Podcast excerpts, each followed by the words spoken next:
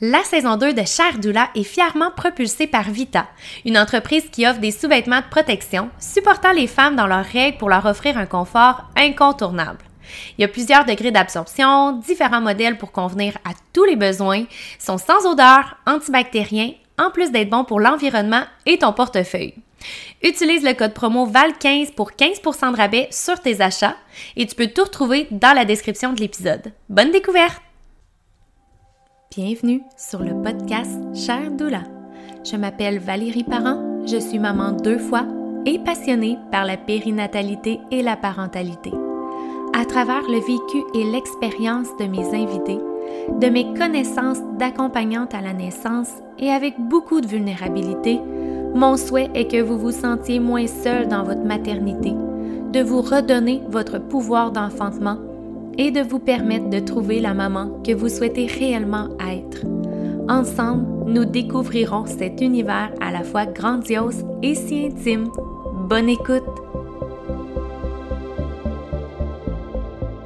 Bienvenue dans un nouvel épisode. J'espère que tu vas bien. On est quand même assez avancé dans la saison 2, je vais le dire. Euh, il reste à peu près 4-5 semaines, je pense. Euh, fait qu'un petit peu plus qu'un mois avant la fin de la saison 2. Euh, je veux vraiment prendre le temps de vous dire un énorme merci pour votre présence à chaque semaine. Tous les beaux mots que vous prenez le temps de m'écrire, euh, vos recommandations aussi de sujets, ça me fait vraiment chaud au cœur pour vrai de voir que ça vous interpelle. Euh, puis j'essaye de diversifier, pardon, beaucoup les sujets qui sont abordés parce que je veux toujours tenter de rejoindre un peu tout le monde. Fait que, fait que moi, je suis vraiment contente de savoir que le podcast vous plaît. Euh, puis n'hésitez pas si ça vous tente de laisser une note au podcast, euh, que ce soit sur Balado, Spotify, de mettre des étoiles pour que le podcast soit toujours connus par plus de gens possible pour aller euh, les chercher, euh, à ce qu'ils en apprennent un petit peu plus par rapport à la périnatalité. Euh, donc, merci beaucoup d'être présent à chaque semaine d'être présente. Je pense que la grande majorité, c'est des femmes. cette semaine, mon invitée est Fanny Marchessault. Elle est kinésiologue spécialisée en périnatalité, fait que c'était vraiment intéressant de la recevoir. Honnêtement, j'ai vraiment appris plein de choses. Euh, c'était vraiment, vraiment, vraiment intéressant. On a abordé évidemment euh, l'activité physique dans la grossesse, euh, les bienfaits, les un peu les contre-indications, tu sais, les choses des fois qui est peut-être moins recommandées. Euh, on a parlé aussi évidemment de, du plancher pelvien qui est super important, qu'on parle un peu plus quand même. Euh, en général, les femmes enceintes sont un petit peu plus conscientes qu'ils ont un plancher pelvien à travailler. Euh, sinon, évidemment, on a parlé du postnatal, donc de reprendre l'activité physique. Puis j'ai tellement aimé comment que Fanny l'a apporté. C'était tellement intéressant au lieu de juste dire sais, les recommandations, c'est six semaines, puis let's go, c'est complètement différent comment qu'elle l'apporte, puis ça me rejoint vraiment beaucoup. Euh, tu sais, c'est vraiment une optique qui est plus dans l'écoute de son corps, qui est tellement important de se reconnecter à son corps. Euh, fait que j'ai vraiment aimé pour vrai toute ma discussion avec Fanny, super intéressant. Puis je vous invite vraiment à aller voir qu'est-ce qu'elle fait parce que, oh mon Dieu, je trouve ça tellement complémentaire à qu'est-ce que moi j'offre dans mes dans mes programmes, mon accompagnement, c'est vraiment un volet que je ne touche pas parce que c'est pas mon expertise, euh, puis c'est, c'est, vraiment pas c'est vraiment pas ma place. Mais je trouve que ça vient parfaitement complémenter qu'est-ce que moi j'offre déjà, fait que je vous invite vraiment à aller voir euh, son Instagram qui va être dans la description, qui est Marcheseau. Donc euh, voilà, je vous souhaite un bel épisode.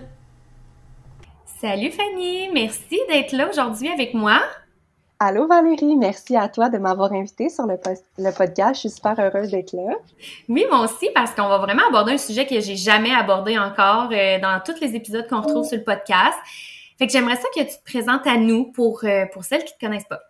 Ben oui, bien sûr. Je m'appelle Fanny. Je suis kinésiologue de formation. Fait que j'ai un diplôme universitaire en kinésiologie. Euh, ce diplôme-là, je l'ai terminé en 2013. Fait que c'est pas un diplôme qui est super récent. Euh, j'ai travaillé dans le domaine pendant mes études surtout. Euh, et après mes études j'ai euh, ben, en fait il y a juste une opportunité qui s'est présentée à moi puis j'ai travaillé dans le domaine des ventes pendant plusieurs années Euh, ah, ok, t'as comme arrêté ça un peu. Ok, ok. Oui, ah, c'est ça, c'est ça un peu mon parcours. Euh, j'ai arrêté un peu parce que ça faisait quand même euh, un petit bout que je pensais euh, démarrer mon entreprise, mais j'adore la kinésiologie, mais je savais pas exactement en quoi je voulais me spécialiser. Donc, je me suis dit, je vais prendre de l'expérience sur le terrain. Bon, je me suis un peu égarée, là, j'étais allée travailler en vente, mais ça m'a quand même donné un bon bagage pour démarrer mon entreprise et c'est quand je suis tombée finalement enceinte de ma fille en 2019 euh, que je me suis rendu compte à quel point je trouvais qu'il y avait une lacune euh, pour, pour ce qui est de toute l'information sur l'activité physique durant la grossesse. Puis je me suis dit, OK, ça m'intéresse tellement. Je me suis dit, si moi, je me pose des questions par rapport à l'entraînement durant la grossesse, c'est sûr qu'il y a un paquet de filles qui ne sait pas comment s'entraîner. Puis moi, je suis vraiment une mordue d'entraînement, de course à pied. Euh, fait que finalement, je me suis servi de ma propre grossesse, de ma propre expérience pour, euh, pour faire mes tests finalement, puis pour mmh. euh, approfondir mes connaissances. Puis c'est là que j'ai décidé de me spécialiser en périnatalité. Euh, puis je suis devenue tellement, tellement passionnée par rapport à ça, par rapport à l'accouchement, la préparation à l'accouchement. Donc, je me suis servi de mon, ma, ma, propre grossesse pour me spécialiser. Puis là, ben après l'accouchement, évidemment, j'ai eu, j'ai eu le goût de me spécialiser en réadaptation postnatale parce que, encore une fois, je me disais, crime, il me semble qu'on a un super bon suivi médical euh, durant notre grossesse, mais là, je trouvais qu'il y avait des lacunes après la grossesse pour ben comment que je comment que pas juste je retourne au sport mais comment que je que je me remets à bouger tu sais même moi je sais pas comment. Donc mm. euh, je me j'ai continué pendant mon congé de maternité à me spécialiser aussi en réadaptation postnatale euh, au retour à l'entraînement. Donc je me suis vraiment servi de ça. Puis avec mon bagage comme kinésiologue et mon bagage comme maman et comme euh, maintenant spécialiste en périnatalité ben euh, quand ma fille a, a commencé la garderie, j'ai laissé mon emploi puis j'ai euh, démarré Marche Esso, qui est mon entreprise qui va bientôt avoir deux ans là, finalement. Et c'est une entreprise qui se spécialise en, en, périnatalité. Donc, je me spécialise en entraînement durant la grossesse et après la grossesse. J'utilise vraiment, dans le fond, le mouvement humain, euh, l'activité mm. physique pour optimiser la santé des mamans et des futures mamans. Fait que c'est pas mal ça, en gros, mon, mon parcours. C'est tellement intéressant. Pour vrai, je trouve tellement que, ben, premièrement, j'aurais aimé te connaître avant. tu sais, dans le sens que c'est vrai qu'il y a vraiment comme un manque, si on veut, tu sais, euh, quand tu connais pas, mettons, comme toi, avec ton entreprise que tu fais, on est comme vraiment laissé à nous-mêmes, euh, surtout pour tout le post-natal, je trouve aussi, tu sais, qu'il y a vraiment... Euh, mm. c'est ça, qu'il y a vraiment un gros manque de soutien ou d'éducation aussi oui, il y a beaucoup de mythes. Tu sais, il y a beaucoup de mythes, puis il y a beaucoup, je trouve, euh, j'entends souvent des, euh, ben justement, tu sais, des, des, des, choses qui reviennent, puis c'est pas nécessairement vrai. Fait que moi, j'ai vraiment mm. voulu aller approfondir mes connaissances parce que j'ai vraiment une passion aussi pour l'éducation. Euh, Fait que je le fais beaucoup sur ma plateforme, euh, d'essayer d'éduquer les femmes justement pour qu'elles puissent prendre des décisions éclairées, tu sais, finalement. Mm-hmm. oui. J'aimerais ça, euh, avant d'aborder tous les sujets qu'on va aborder, que tu m'expliques, c'est quoi ça fait normalement, concrètement, une kinésiologue? Oui, une kinésiologue, c'est euh, en gros là, c'est la spécialiste du mouvement humain, ok? Puis euh, c'est drôle parce que je regardais un peu, tu sais, euh, ça fait quelques temps quand même qu'on suit là sur nos sur nos plateformes Instagram, puis c'est drôle parce que notre métier se ressemble beaucoup dans le sens que mm. les deux, on accompagne les femmes dans leur préparation à l'accouchement, dans leur poste leur poste natal, mais finalement là, pense à qu'est-ce que à tout ce que tu fais dans ton travail, mais imagine que tu utilisais le mouvement humain pour accompagner les mamans. Tu comprends? fait que moi, dans le fond, qu'est-ce que je fais, c'est que j'utilise le mouvement pour la préparation à l'accouchement. J'utilise le mm. mouvement pour la gestion de la douleur à l'accouchement. J'utilise le mouvement pour la réadaptation postnatale. Puis un, un kinésiologue, c'est ça finalement. Fait que, euh, mm-hmm. dans le fond, si on regarde les autres branches, ben il y aurait euh, les kinésiologues qui sont les spécialistes de la performance sportive. Donc c'est des, des kinésiologues qui vont utiliser le mouvement pour la préparation physique à la performance. Euh, il y a des kinésiologues qui sont spécialisés avec la clientèle, la clientèle enfant, la clientèle aînée. Donc moi, j'aime dire que toutes les personnes ont besoin d'un kinésiologue parce que mm. euh, sais, n'importe qui a besoin de bien bouger dans la vie. Donc, les kinésiologues, finalement, c'est les personnes, c'est les, les, spécialistes qui mm. accompagnent les gens pour avoir une bonne santé euh, avec l'aide de l'activité physique. Puis, ce qui est particulier dans notre métier par rapport à d'autres professionnels de la santé comme les ostéopathes, comme les physios, c'est que nous, on est, on, agit vraiment en tant que euh, prévention. Donc, nous, notre spécialité, c'est vraiment, on utilise le mouvement pour la prévention des blessures. Fait que, mettons, euh, euh, durant la grossesse, moi, j'utilise beaucoup les exercices de renforcement musculaire et d'assouplissement pour prévenir l'apparition des douleurs au dos, par exemple. Euh, en période postnatale, j'utilise le, renforcement du plancher pelvien pour la prévention des fuites urinaires, la prévention mm. des descentes d'organes, tu comprends? Fait qu'on est beaucoup, beaucoup dans la prévention. C'est certain que euh, il y a certains kinésiologues aussi qui sont spécialisés dans la réadaptation suite à une blessure, mais on n'est pas le premier professionnel que les gens vont consulter quand ils ont une douleur ou une blessure, finalement. OK. Fait que c'est très différent quand même, mettons, qu'une ostéopathe qui mm-hmm. va plus traiter justement une douleur qui est déjà là, déjà présente? Oui, euh, moi, par exemple, quand j'ai une cliente qui a une douleur, j'aime j'aime vraiment beaucoup travailler en partenariat avec une mm-hmm. autre professionnelle de la santé. Par exemple, si on prend l'exemple d'une femme enceinte qui a une douleur au dos, ben moi j'aime ça la référer à une ostéopathe. L'ostéopathe, elle, son travail, c'est de réaligner le corps de la femme enceinte pour pour me permettre de mieux faire mon travail. Tu comprends? Parce que si la femme enceinte euh, a un bassin qui est un peu déplacé puis que ça lui ça engendre des maux de dos, ben si l'ostéopathe vient faire un, un traitement ou euh, c'est pas un traitement, je sais qu'ils utilisent pas ce terme-là parce qu'ils ont pas le droit, mais s'ils viennent faire euh, des manipulations qui font en sorte mm-hmm. que la femme enceinte maintenant elle a une colonne vertébrale qui est mieux alignée, ben moi quand, quand ma cliente va faire des exercices, ben ça, les exercices vont être mieux exécutés, tu comprends? Fait que euh, j'aime beaucoup travailler en, en partenariat avec d'autres professionnels de la santé pour pour mieux faire mon travail là, finalement. Ouais. OK, super. Ben, même moi, là, ça me rend ça plus clair dans ma tête. On dirait que c'était comme bien flou, là. Je te disais un peu avant qu'on enregistre, là, j'étais comme, dans le fond, je ne sais pas vraiment concrètement qu'est-ce que tu fais. Mais c'est vraiment intéressant, par exemple. Fait tu sais, est-ce qu'il y a un moment de la grossesse que c'est plus recommandé, mettons, de, de commencer à voir une kiné ou, tu sais, dès le début, sûrement?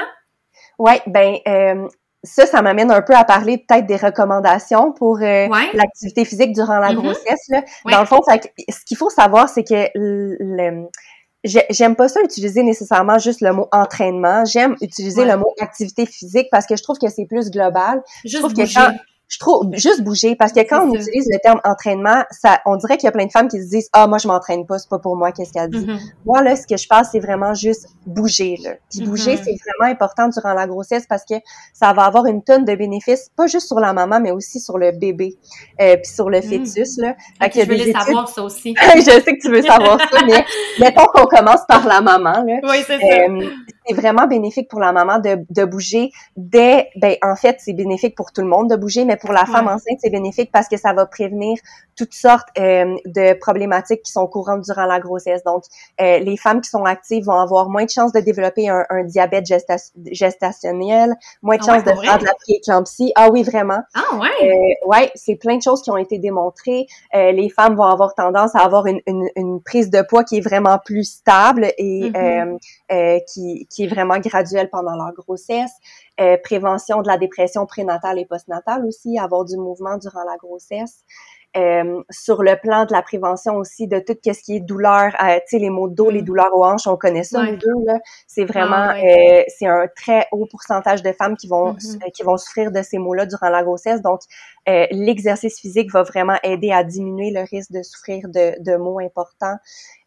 amélioration du sommeil, meilleure mm. énergie. Euh, je suis sûre que j'en oublie plein, mais comme y a tellement de, de, bénéfices à bouger durant la grossesse.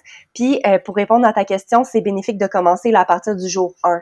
Ouais, Donc, ça. Euh, je sais qu'il y a beaucoup de mythes euh, par rapport à ça, qu'il faudrait attendre le deuxième trimestre avant d'entamer quelque chose de nouveau. Mais en fait, il y a plus de risques à ne pas bouger que de risques à bouger.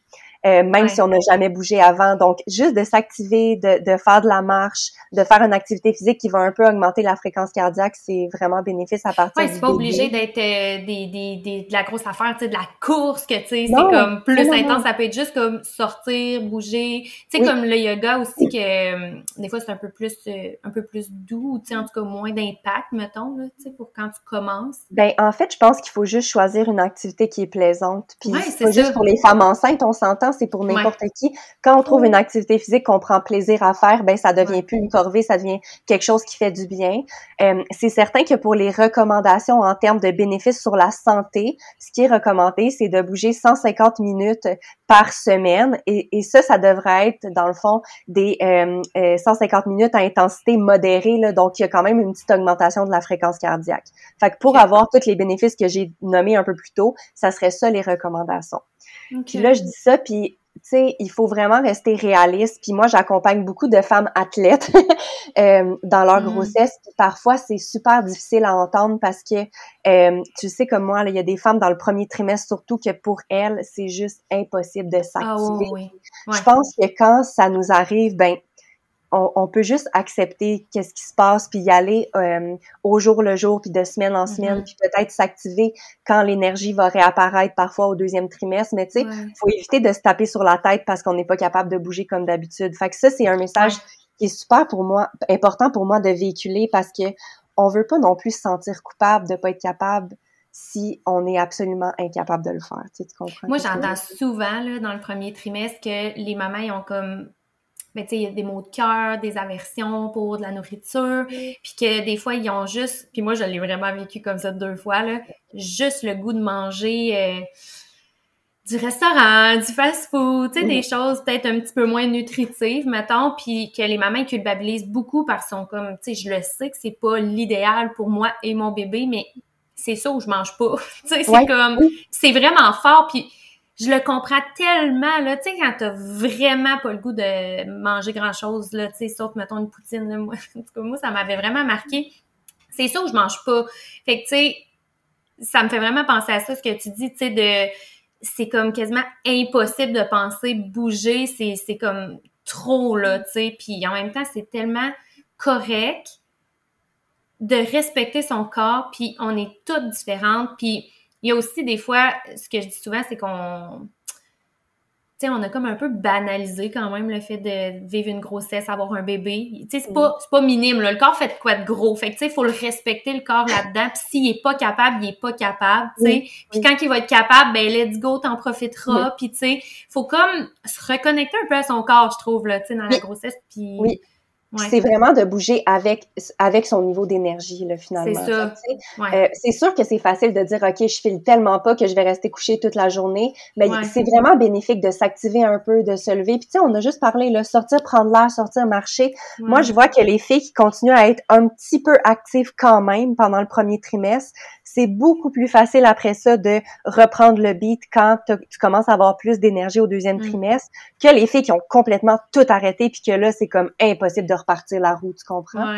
tu sais, je pense que c'est juste de, de, de faire qu'est-ce qui est possible pour nous. Tu sais, si je prends mon exemple à moi, j'étais quelqu'un qui s'entraînait environ 5 à 6 fois semaine avant de tomber enceinte quand je suis tombée enceinte, j'ai essayé de maintenir ce rythme-là et c'était impossible. Je me mm. rappelle être au gym puis être en train de pleurer parce que j'étais juste incapable ah. de, de faire mes entraînements habituels. Puis là, après ça, je me suis dit, regarde, je vais faire mon possible puis mes entraînements, au lieu d'être six fois semaine, une heure, ben c'était trois fois semaine, 15 minutes. Tu comprends? Puis ça a été ça.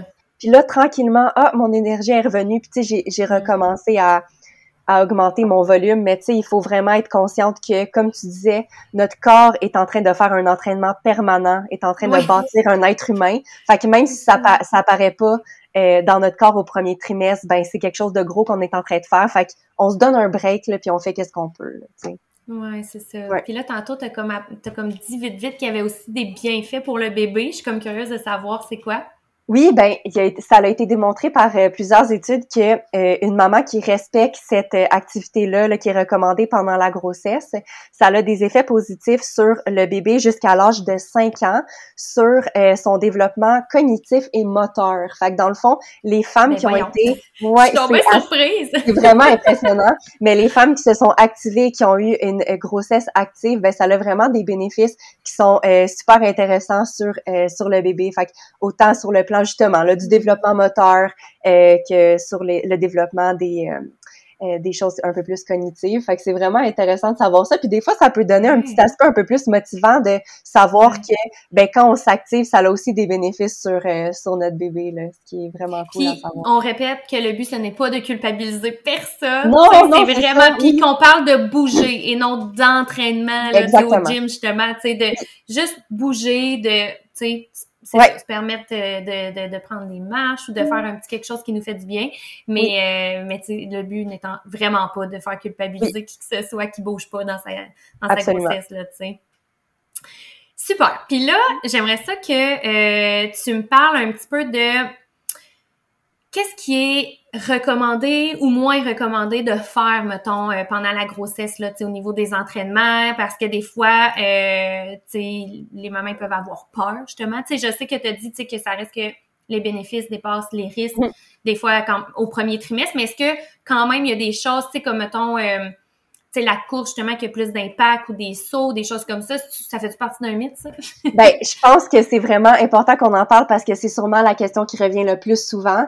Euh, j'ai souvent des filles qui me contactent. Écoute, moi, je m'entraîne, mais j'ai peur de m'entraîner pendant ma grossesse. J'ai peur de faire une fausse couche. Ça, je pense que c'est une un des plus gros mythes qui existent. Là. Ça a mm-hmm. vraiment été démontré que l'activité physique, autant comme la course à pied que les exercices, même avec un certain impact, ça n'a pas d'incidence sur le risque de fausse couche. Fait que ça, c'est vraiment quelque chose, c'est un fait. Il y a eu des études qui ont été mm-hmm. faites par rapport à ça. C'est vraiment important de le savoir. C'est certain que euh, c'est du cas par cas, puis que si jamais, euh, toi par exemple Valérie, t'as jamais fait de course à pied, puis que là tu tombes enceinte, puis que tu viens me voir, je te ferai probablement pas commencer la course à pied. Tu, sais, tu comprends, il faut rester logique. Ouais, c'est si t'as jamais fait de course à pied, on on commence pas un, sport à impact élevé si on en a jamais fait. Par contre, les filles, moi j'ai beaucoup de clientes qui font de la course à pied puis qui désirent continuer durant leur grossesse, puis je les accompagne, puis euh, on, on, adapte leur entraînement.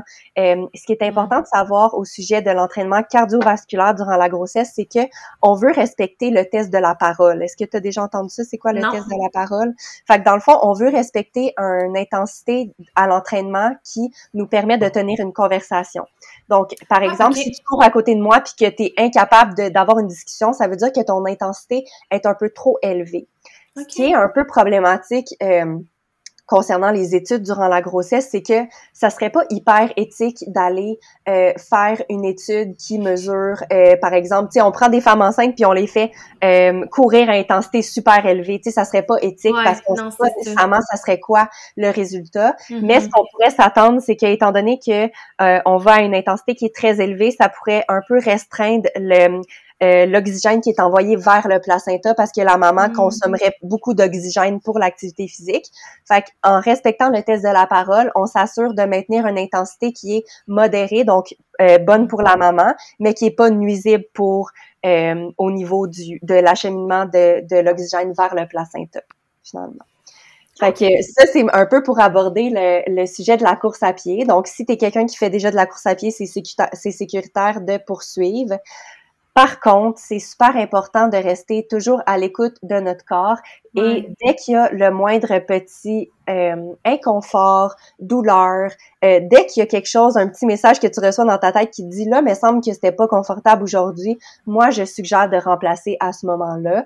Et souvent, mm-hmm. ça l'arrive, je te dirais, là, pour la course à pied vers la mi-grossesse environ.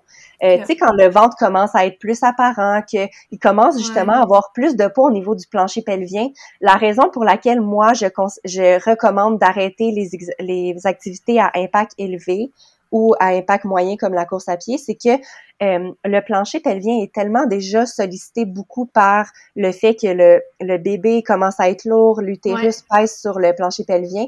Il est déjà tellement sollicité qu'on veut pas aller rajouter une pression supplémentaire sur le plancher pelvien. Mm. Ça pourrait juste l'affaiblir finalement, puis euh, ça, pouvait, ça pourrait avoir des répercussions à long terme sur notre santé pelvienne. Donc, à ce moment-là, je sais que c'est pas facile pour tout le monde, mais on essaie de remplacer, on trouve des alternatives qui sont plaisantes pour les, euh, les coureuses. Euh, pour le reste de la grossesse. Mm-hmm. Euh, Puis sinon, mettons qu'on veut aborder les autres euh, petits points qui seraient à considérer puis qui seraient euh, peut-être néfastes pour la grossesse, ben ça serait tous les sports qui seraient euh, à risque de chute. Donc, par hmm. exemple, euh, euh, si tu fais du ski alpin, ben c'est certain qu'il y a un certain risque que tu fasses une chute, puis que, en fait, ce qui peut engendrer une fausse couche là, c'est vraiment un impact, soit au niveau du ventre, ou si, si tu tombes par terre, si tu fais de la boxe, puis que tu sois un coup dans le ventre, tu sais, tu comprends? C'est vraiment quelque chose de intense qui peut provoquer une fausse couche. C'est pas un, mini impact comme la course à pied. Fait que ça, ça serait important à savoir. Euh, au niveau des abdominaux, est-ce qu'il y a des recommandations? Oui, ça aussi, c'est une question qui revient souvent.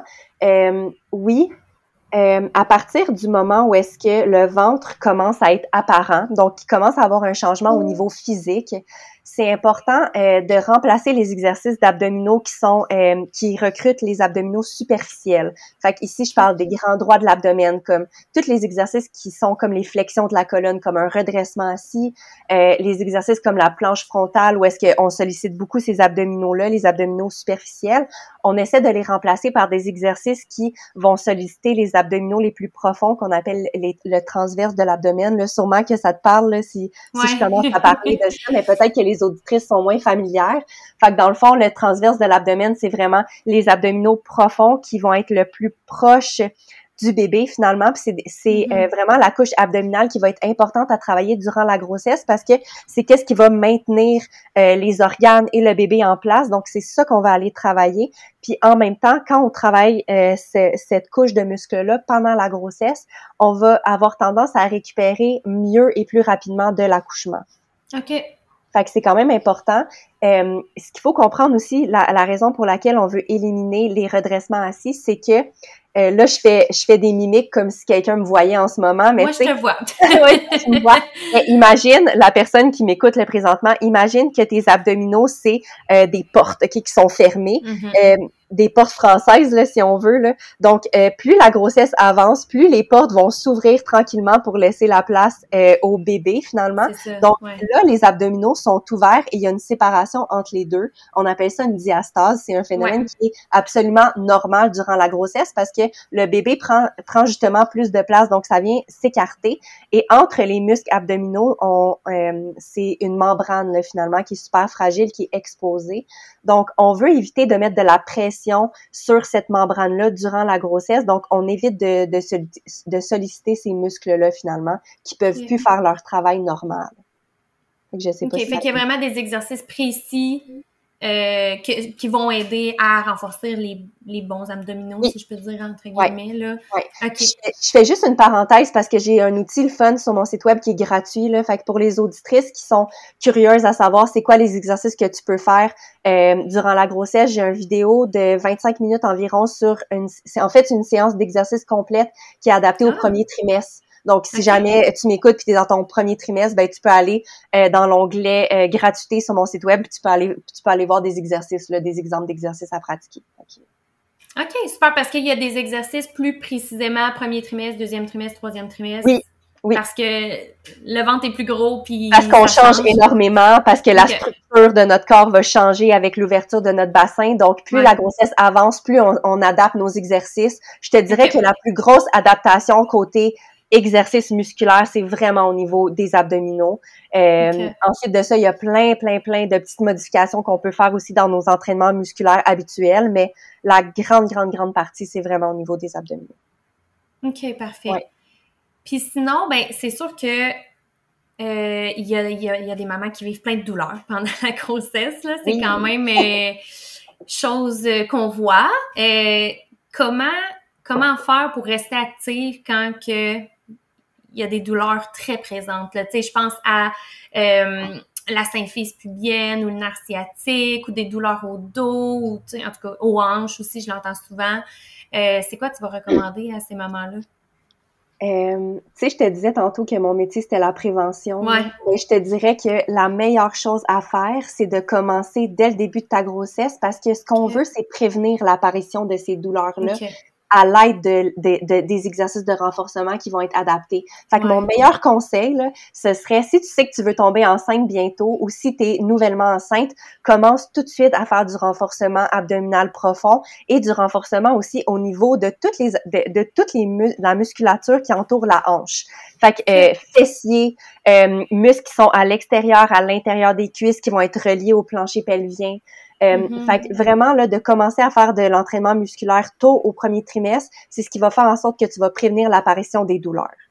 Là, c'est sûr que si tu écoutes le podcast tu es comme Ah merde, je suis au troisième trimestre puis j'ai mal partout, oui. ça se peut. Il est jamais trop tard pour commencer à faire euh, des exercices. Euh, juste pour expliquer un peu, là, pour, pour expliquer aux auditrices la raison pour laquelle on a autant de douleurs, puis on en parlait avant d'enregistrer. Ce qui arrive pendant la grossesse, c'est que le corps est extrêmement bien fait. Le corps fait tout le travail pour nous. C'est assez incroyable quand on y pense. Mm-hmm. Et euh, qu'est-ce qui arrive dans notre corps? C'est que dès qu'on tombe enceinte, il y a extrêmement de, de changements euh, hormonaux qui va survenir dans notre corps. Et un, une des euh, nouvelles hormones qui va être sécrétée, ça s'appelle la relaxine. Et le mhm. rôle premier de la relaxine, ça va, ça va être d'aller augmenter la laxité des ligaments qui sont situés partout dans ton corps. Donc, malheureusement, le corps est pas assez intelligent pour dire, OK, je vais aller augmenter la laxité seulement du bassin. Comme ça, euh, tu comprends? Fait que, euh, les hormones sont sécrétées et là, tout notre corps va, va être laxe. Donc, peut-être que dans ta grossesse, tu as remarqué que tu étais plus flexible qu'avant. C'est un phénomène qui est vraiment normal. Le but de ça, c'est qu'on veut augmenter la laxité de, de, de l'articulation du bassin pour laisser le bébé mieux passer finalement. Fait que c'est super intelligent un corps. Mais là, qu'est-ce qui arrive, c'est qu'il y a un downside, tu sais, de, de, de, la, de la sécrétion de de relaxine. Et le, le, côté négatif, là, si je, si je voulais mieux m'exprimer en français, c'est que euh, l'augmentation de la laxité, ça va faire en sorte que l'articulation va devenir extrêmement immobile. Et mm. étant donné qu'il va avoir beaucoup de mouvements au niveau du bassin, le bassin va être moins stable qu'à l'habitude. Et c'est ça qui va qui va engendrer les maux de dos et les douleurs qui sont euh, parfois reliées au nerf sciatique, mais souvent c'est des c'est des douleurs sacro-iliaques qu'on appelle. Là. Mm-hmm. ça, la majorité du temps, puis même chose pour les, les douleurs à la symphyse pubienne ça va être vraiment provoqué par l'augmentation de la laxité.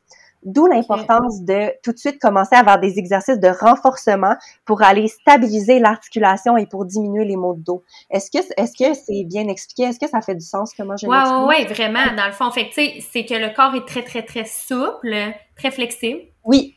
Pendant la grossesse, puis pour prévenir le plus possible les douleurs, c'est de venir renforcer au niveau du bassin. Oui. Fait que ce qu'on veut faire, là, moi, souvent, je dis, imagine que ton, euh, tu sais, qu'est-ce qu'on appelle le corps? Tu sais, souvent, on entend le corps, mais on pense, souvent, les gens pensent que c'est juste les abdominaux, le corps. Mais le corps, c'est quelque chose de super complexe. Puis, imagine que ton corps, c'était un peu comme ta maison. Puis là, encore une fois, je gesticule, mais imagine que ton plancher pelvien, c'est le plancher de ta maison, OK? C'est ça qui est vraiment la base, c'est ça qui est solide. Donc, c'est super important d'aller faire du renforcement au niveau du plancher pelvien pendant la grossesse pour que le corps soit capable de faire son travail de bien soutenir le bébé.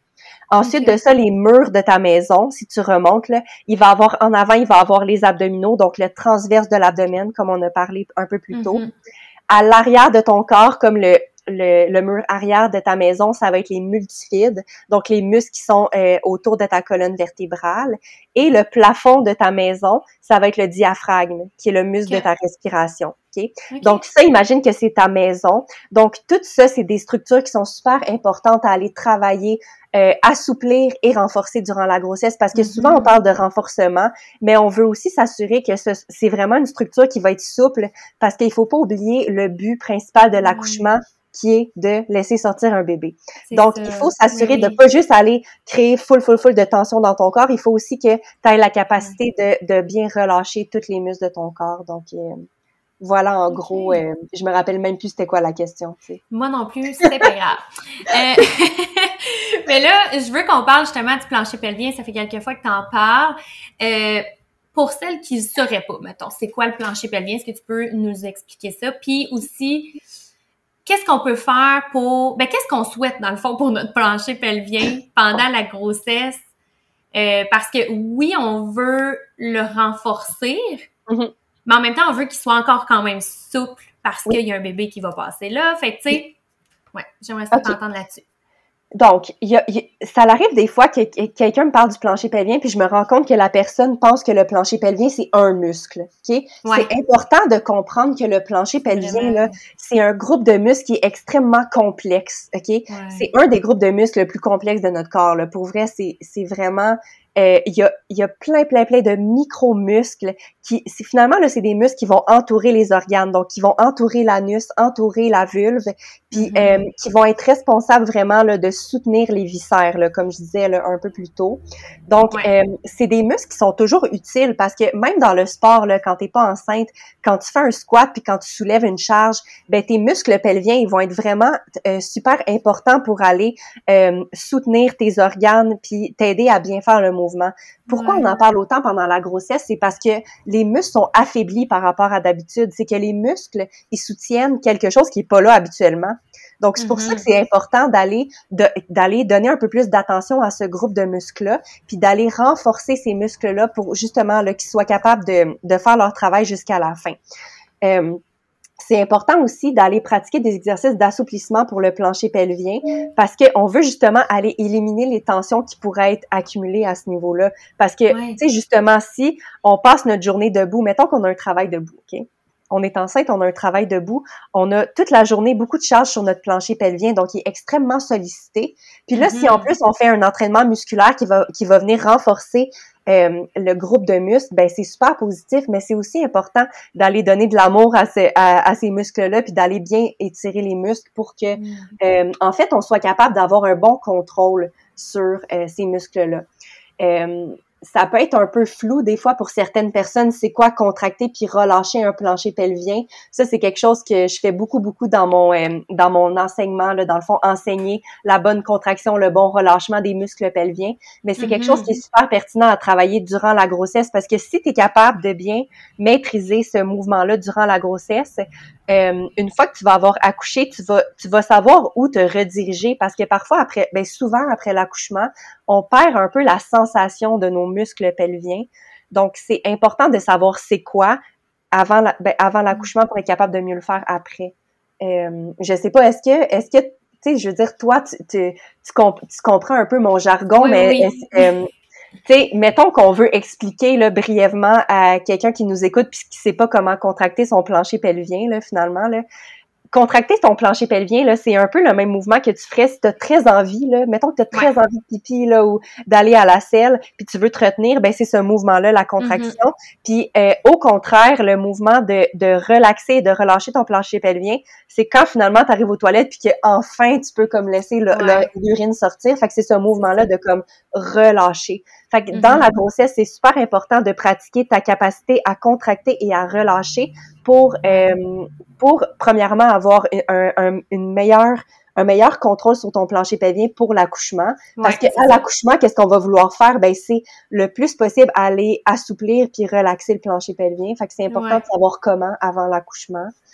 Euh, fait que ouais, c'est ça. Souvent, je dis aussi comme euh, parce que des fois, pour les gens, c'est pas clair. Ce que j'aime donner comme image quand tu veux contracter ton plancher pelvien, c'est comme un peu si tu veux attirer un objet vers l'intérieur. Fait que, tu sais, des fois, tu mets un tampon pas correctement, puis tu t'es comme, ah merde, tu sais, j'essaie de le rentrer vers l'intérieur. Fait que c'est un peu ce mouvement-là. Puis au contraire, relaxer le plancher pelvien, c'est un peu comme quand tu veux sortir un tampon. Mm-hmm. Tu peux faire l'action de relaxer ton plancher pelvien pour que le tampon soit plus facile à sortir. Là. Fait que c'est une image parfois qui peut, un peu, qui peut un peu mieux illustrer c'est quoi la contraction puis le relâchement du plancher pelvien. Et c'est en passant ce qu'on appelle l'exercice de Kegel. C'est exactement ce que j'allais dire. C'était pour dire pour celles qui ont déjà entendu, tu sais, on appelle ça Kegel, c'est ça, c'est de comme contracter, relâcher. Je propose aussi euh, aux femmes enceintes et aux nouvelles mamans de pratiquer cet exercice-là dans différentes positions parce que des fois, on a mm. tendance à toujours le pratiquer quand on est assise, euh, mettons quand on, quand on est dans l'autobus ou quelque chose comme ça. Mais ça peut être super pertinent de le pratiquer debout, assis, couché à quatre pattes avant et après l'accouchement pour vraiment avoir un, un, un contrôle qui est euh, très bon sur les muscles pelviens parce que dépendamment de la position que tu adoptes quand tu fais l'exercice, tu vas aller recruter des muscles pelviens qui sont plus en avant ou plus en arrière. Ah, OK. Fait que, d'où la pertinence de pratiquer dans différentes positions. Ouais, ben oui, c'est ça. Je savais pas que ça, que ça changeait de quoi. je vais te le faire pratiquer euh, après notre conversation. OK, parfait. Là, j'aimerais ça savoir, parce que tu en as parlé un peu tantôt de la diastase, mais est-ce que, parce que souvent quand on entend parler, c'est que c'est comme pas tant positif, mettons. ouais, on, dirait que on, euh, les gens nous font peur un peu hein, avec ce terme. Ah oui, oui, absolument. Mais est-ce que une, une femme enceinte qui, qui veut continuer à bouger, mais qui a quand même une diastase assez présente peut, est-ce que c'est comme recommandé? Ou euh, c'est mieux dans le fond qu'elle soit bien accompagnée là-dedans? Tu sais, c'est quoi qui est, qui est préférable, mettons? Euh, que souvent, on va attendre, on va attendre, voyons, on va entendre mm-hmm. que quand il y a une diastase, il faut comme stopper un peu euh, l'activité, ben pas l'activité physique, en tout cas l'entraînement, mettons. Ouais.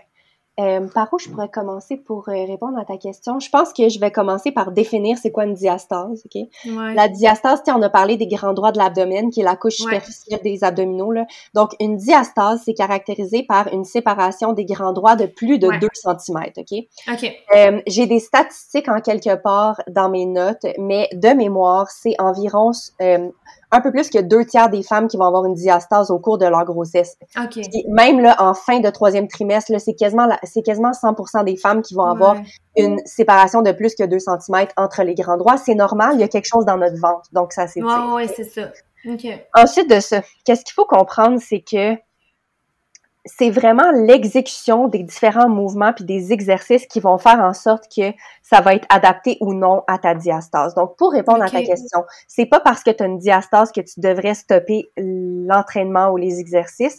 Ce qu'il faut savoir, c'est que si tu en as une, c'est vraiment euh, important d'adapter ton entraînement et l'exécution de tes exercices. Donc, ce que j'expliquais tantôt, c'est que entre les abdominaux qui sont en ouverture, il y a une membrane qui s'appelle la ligne blanche cette membrane-là, imagine que, ben en fait, c'est un ligament, mais imagine un, un élastique qui s'étire, OK? Tu sais, quand un élastique, c'est super étiré, puis qu'après ça, euh, on, on, on, enlève la tension, tu sais, ça devient tout plissé, là. Tu comprends ce que je veux dire? Oui, oui, absolument.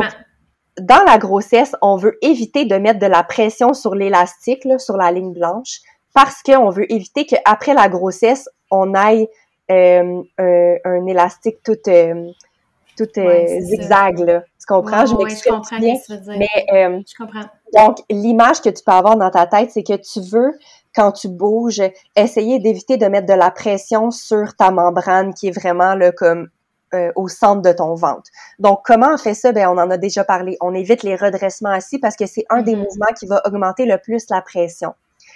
Ensuite de ça, qu'est-ce qu'on veut faire? C'est euh, c'est super important là, à l'entraînement, surtout plus la grossesse avance dans le deuxième, dans le troisième trimestre à chaque fois qu'on fait un mouvement de poussée ou à chaque fois qu'on soulève une charge, fait que pas seulement à l'entraînement, mais disons que tu veux soulever une charge quand tu es enceinte dans ton mm-hmm. quotidien, c'est important de venir engager ton plancher pelvien et engager ton transverse quand tu fais ton mouvement. Puis ça, c'est sûr que c'est euh, assez challengeant pour moi à expliquer dans un podcast parce que c'est démonstratif, mais c'est vraiment important de venir faire un mouvement d'engagement du transverse puis de venir faire une expiration quand on mm. fait euh, les mouvements comme ça, puis quand on soulève des charges. Donc, pour répondre à ta question, il faut juste adapter. C'est pas, c'est pas nécessaire d'éliminer, c'est nécessaire d'adapter. Puis d'être accompagné, dans le fond, si on ne sait pas comment adapter. Et certain que c'est très utile. Oui, c'est ça. Euh, puis, euh, je trouvais qu'il y avait quand même, tu sais, je te disais que euh, dans mon dans mon parcours, je trouvais qu'il y avait un gros manque euh, par rapport à l'entraînement durant la grossesse, comment faire. Fait une des premières choses que j'ai créées quand j'ai lancé Marché Sauce, c'est le programme Grossesse Active qui est disponible sur mon site mm-hmm. web, mais je voulais vraiment avoir un outil qui était accessible à, euh, à la population générale enceinte. Donc, c'est un programme de 40 séances euh, d'exercices qui comporte aussi des séances un peu plus éducatives dans lesquelles j'explique ça. C'est quoi la contraction du plancher pelvien, c'est quoi la contraction du transverse, comment bouger? Mm. Puis, il y a vraiment une série euh, d'entraînement qui peut être fait euh, de manière sécuritaire dans la grossesse musculaire, cardio. Fait que je voulais vraiment avoir ça parce que pour moi, c'est un outil, c'est un leg, c'est comme un, petit cadeau que je voulais faire. Ben, pas un cadeau mm. parce qu'on s'entend que c'est un, produit qu'il faut acheter, mais euh, je trouvais que c'était quelque chose d'important que je voulais offrir dans, dans, mes services parce que, tu sais, mm-hmm. oui, j'ai aussi l'accompagnement privé, mais je voulais avoir un produit qui était un peu plus accessible. Donc, c'est le programme c'est quelque chose de quand même, de quand même apprécié là, chez mes clientes. Donc, euh, voilà, si vous voulez avoir plus d'informations. Oui, super intéressant pour vrai parce que, tu sais, t'es comme vraiment en sécurité, que tu le sais que les mouvements que tu effectues sont corrects, ben corrects, tu sais, que c'est c'est sans danger, mettons, pendant la grossesse, parce que des fois, on peut devenir facilement comme insécure à savoir est-ce que c'est correct, je devrais-tu pas, je devrais-tu, tu sais, fait que, au moins, là, tu le sais que c'est fait pour ça, fait que... Puis quelque chose que je veux mentionner par rapport à ça qui vient juste d'arriver dans ma tête, c'est que ce qui, ce qui est important de comprendre pour les femmes enceintes, c'est qu'on adapte l'entraînement durant la grossesse pour la santé de la femme principalement. Parce que mm-hmm. c'est souvent, c'est souvent le, corps de la femme qui va écoper si l'entraînement est mal fait. Souvent, les femmes vont penser que les répercussions vont être sur le bébé, mais le bébé, il est super bien protégé, il est bien, il va pas être, il va pas être affecté par l'entraînement. Fait que c'est vraiment pour la, le, pour ton corps finalement que c'est important mm-hmm. d'adapter. OK, super. Puis là, ben, c'est sûr que j'ai le goût qu'on parle du postnatal parce que c'est quand même un gros volet aussi. On attend tout le temps d'attendre six semaines. Euh, je suis curieuse d'avoir ton avis par rapport à ça. C'est quoi le, c'est quoi le mieux, mettons, en postnatal? Pour recommencer à bouger, on s'entend, tu sais? On, garde toujours à l'esprit qu'on parle de bouger. On garde ça en tête, OK? Euh, fait ça aussi, c'est une autre question. On dirait que je ne sais pas par où le prendre. Oui, on entend, on entend, en fait, ce qu'on entend souvent, c'est attends de voir ton médecin puis d'avoir le OK de ton médecin avant de recommencer l'entraînement. Mais, moi, je vais, je vais être honnête, là, moi, mes suivis avec mon médecin, là, je sais que c'est pas tout le monde qui a les mêmes suivis, mais comme, pour vrai, ça faisait pas partie de ce qu'on parlait ou comme... c'est ça.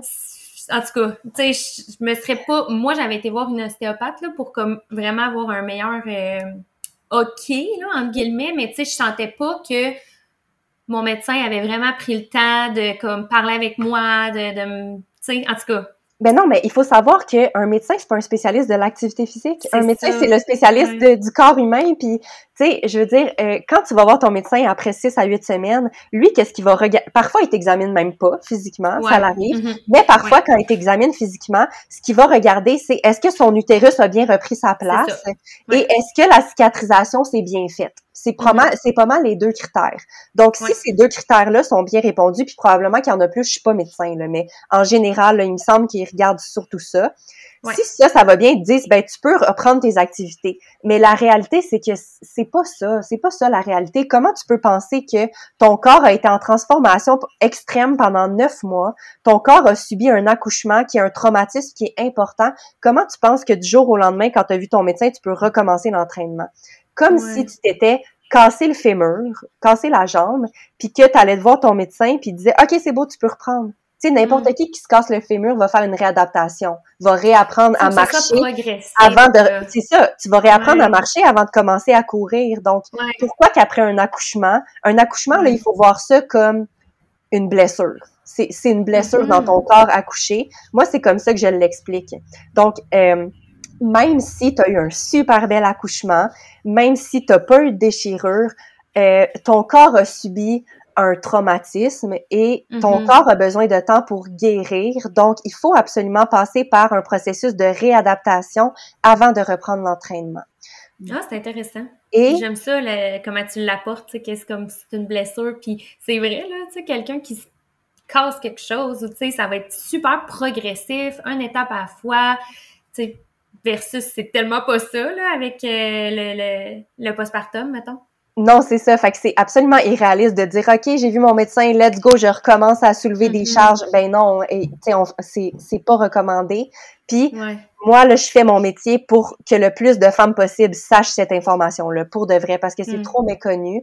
Puis moi, mon plus grand rêve dans ma vie professionnelle, c'est que l'assurance maladie rembourse un, programme de réadaptation postnatale parce que ça existe hmm. en Europe là. OK. Euh, mais bref, en tout cas, moi ce serait mon rêve que les femmes soient informées par rapport à ça et pour ah, répondre à ta parce que là Non, c'est ça. ouais. ouais. Et là pour répondre à ta question de six semaines. Moi, je recommande aux femmes, OK, je vais, je vais vraiment avoir une réponse nuancée je recommande aux femmes de recommencer à bouger et à faire des exercices avant le six semaines. Et la, simple raison, c'est parce que je sais que les femmes vont recommencer leurs activités quotidiennes avant six semaines. Donc, si mm-hmm. tu me dis que toi, dans les premières six semaines, tu restes allongé puis tu te reposes, tu peux commencer à six semaines tes, ton tes exercices.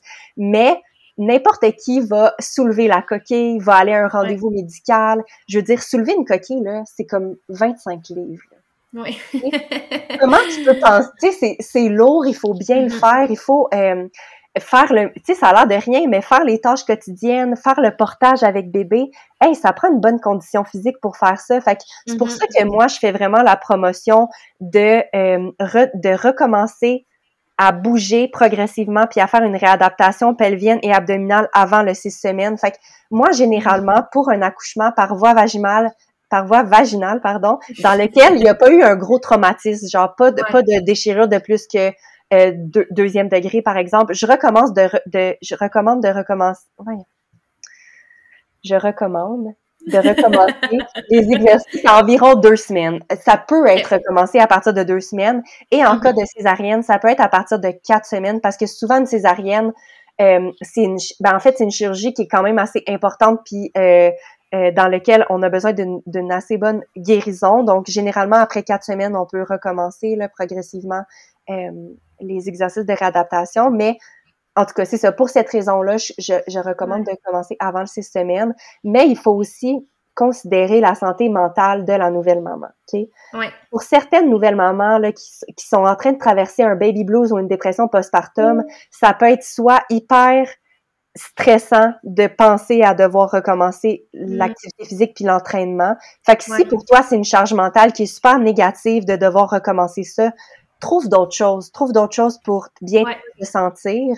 Mais si mm-hmm. pour toi, si à l'opposé, t'es une fille qui est sportive puis que tu sais, être allongé à journée longue puis pas t'entraîner, c'est super difficile pour toi, ben je te dis go là, commence tout de suite puis ça va être bénéfique pour ta santé mentale puis pour ta santé physique. Fait que tu sais moi je le vois là, il y a différents types de, de, de femmes, puis il y a des femmes pour qui c'est super positif puis pour qui c'est plus négatif. Fait que je mm-hmm. pense qu'il faut y aller vraiment avec la réalité de chaque femme. Ouais, puis tu sais, ça peut être juste de recommencer, de dire, OK, je fais une petite marche de 15, 20 minutes, 30 minutes peut-être à tous les jours ou presque, ou tu sais, ça peut être plus comme quelque chose comme ça que de dire, je sors mes poids, puis comme, tu sais, de quoi d'un peu plus... Euh, ah. Tu sais, c'est ça, c'est, on dirait qu'on pense six semaines entraînement, euh, tu sais, je, je recommence à m'entraîner, tandis que ça peut être juste bouger, comme on dit depuis le début, tu sais, dans le fond, d'être à l'écoute de son corps. Là. Je pense que c'est tellement ça qui est important. Puis en général, dans notre société, on n'est pas beaucoup à l'écoute de nos corps, ben de notre corps, là, on en a juste un, mais tu sais, on, on s'arrête pas souvent à se demander, tu sais, euh, OK, tu sais, comment, comment il va mon corps, là, tu sais, qu'est-ce qu'il me dit? Tu sais, j'ai, OK, j'ai une douleur là, des fois, on se pose même pas de questions, puis on va juste comme prendre deux Tylenol sans trop vraiment se poser la question, mettons, pourquoi, ou tu sais. Fait que je pense que c'est de de reconnecter à son corps autant pendant la grossesse qu'en postnatal, puis de, de s'écouter là-dedans, puis d'y aller progressivement, puis un peu plus intuitif que dans de quoi de bien ben structuré, bien cadré, mettons, là, tu sais. Est-ce que tu as remarqué que, en particulier, je trouve, chez les nouvelles mamans, c'est encore plus difficile d'écouter notre corps parce qu'on est tellement préoccupé par la santé de notre bébé. C'est ah tellement prioritaire pour nous que je pense que encore plus qu'à l'habitude, on, on ignore un peu involontairement les signaux que notre corps nous envoie. Fait que moi, ce que je dis à mes clientes, c'est sers-toi de ton temps d'entraînement, si on veut, mais sers-toi de, de, ce moment-là que tu t'accordes pour faire ta réadaptation, pour un moment justement pour être à l'écoute de ton corps, puis t'asseoir, là. C'est quand la dernière fois que tu t'es assise, là, puis 10 secondes, t'as fermé les yeux, puis t'es comme, comment je me sens aujourd'hui dans mon corps, sais? Mm-hmm. Fait que sers-toi de ta séance d'exercice pour ça, pour voir comment tu te mm-hmm. sens, pour bouger. Le, but de bouger, c'est pour te sentir bien. Si ça te fait pas sentir bien, fais-les pas. Le but, c'est vraiment juste ça. Puis j'aime que tu aies dit aussi le mot progressif parce que si tu as un mot à retenir pour la réadaptation postnatale, c'est progressif. Mm-hmm. Et puis des fois on pense on pense juste ah progressif pour euh, mettons euh, le nombre de répétitions mais non euh, la, la, durée de ta marche la prochaine la première fois que tu sors marcher après un, un, accouchement ça va pas être 30 minutes là ça va être 5, ça. va être 5 minutes puis après ça 7 minutes puis après ça 10 vas-y mm-hmm. progressivement c'est ça puis même chose tu sais pour on, on, recommence pas euh, avec des charges tout de suite. Là, on commence par euh, bouger avec le poids de notre mm-hmm. corps. Peut-être ensuite on, bouge avec le porte-bébé, avec bébé sur nous. Puis là, tranquillement, on met on met des charges, tu sais, fait que progressif, c'est le mot clé. Vraiment. Puis là, j'aimerais ça savoir, on a parlé du plancher pelvien pendant la grossesse, mais il est tout aussi important, il est encore là en postnatal.